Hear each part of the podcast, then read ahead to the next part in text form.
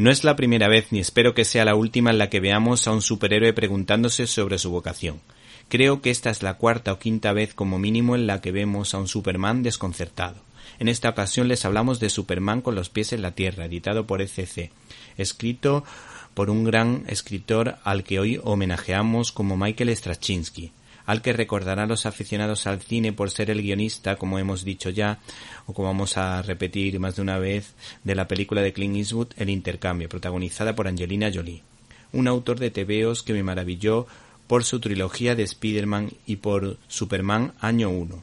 En este caso, este héroe mesiánico, al sentir la necesidad de encontrarse a sí mismo, recorrerá Estados Unidos en busca de respuestas, ayudando a personas en situaciones difíciles en las que vemos que apunta maneras, y sus valores se van mostrando, como por ejemplo el valor de una palabra dada, abrazando tiernamente al que se encuentra en una situación desesperada, o plantando cara a la oscuridad.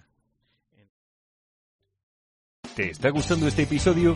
Hazte fan desde el botón Apoyar del podcast de Nivos.